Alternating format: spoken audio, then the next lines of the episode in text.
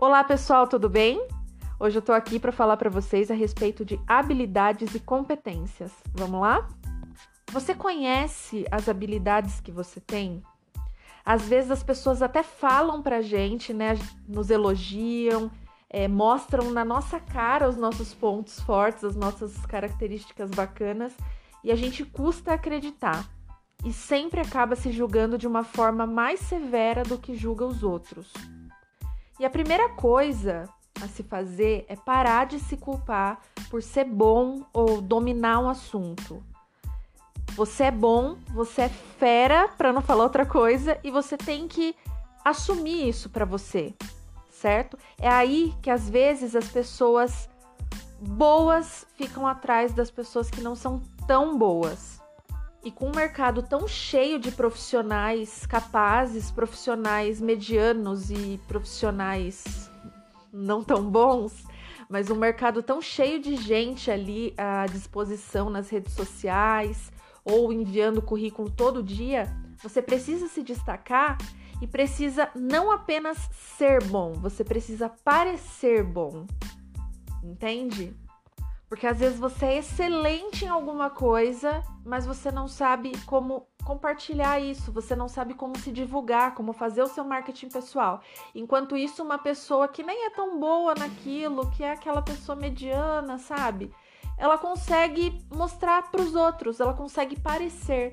Então é, é importante a gente parar para pensar nisso. O seu público de interesse, as pessoas que você quer atingir, de alguma forma, de alguma forma elas precisam ser estimuladas a consumir o seu conteúdo. Seja conversar com você pessoalmente, numa roda de amigos, se interessar por te chamar para bater um papo, conversar online, mas elas precisam entender o valor do seu conteúdo, o que você tem para compartilhar. Converse com o mercado.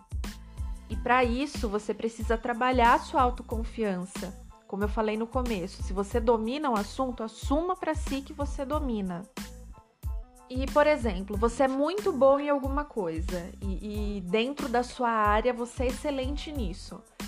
Mas é interessante que você pare para analisar se tem alguma competência que você precisa desenvolver para chegar no topo, porque a gente sempre busca crescimento, evolução, né? E ver quais habilidades ou quais competências e o que o mercado está pedindo que você ainda precisa trabalhar mais um pouco aí para estar tá onde você quer chegar. E uma coisa legal é que sempre tem espaço para inovação. Então procura inovar, procura alguma coisa nova, mesmo que não você não invente um negócio do zero, mas a sua forma de falar, seu tom de voz, é... a forma que você se comunica, seja online ou seja offline, já é uma forma única, porque você é uma pessoa única, você tem as suas experiências, a sua vivência e se dentro das habilidades que você sabe que tem desenvolvidas, você consegue compartilhar isso, você vai ter o seu diferencial claro na mente do seu público. No próximo ou em um dos próximos episódios, eu vou falar sobre storytelling, que é uma estratégia excelente para mostrar quem você é e o que pode te conectar com as pessoas que você quer atingir.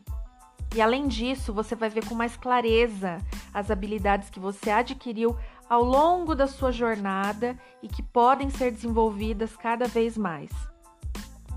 Existem várias ferramentas que a gente pode utilizar para poder se comunicar bem e passar o que a gente é, né? Pra, é o tal do parecer. Então, é, existem várias ferramentas, eu vou estudar um pouquinho mais quais eu passo que, e, e uma forma prática de utilizar elas, né? E uma dica para finalizar, que é uma dica óbvia, e como eu sempre digo, o óbvio também precisa ser dito. Faça o que precisa ser feito. O trabalho sempre vai existir, sempre vai estressar de alguma forma, mesmo que você ame seu trabalho, sempre vai ter alguma coisa que não vai cair bem, não vai descer redondo, mas faça o que precise ser feito. No final das contas, vai valer a pena.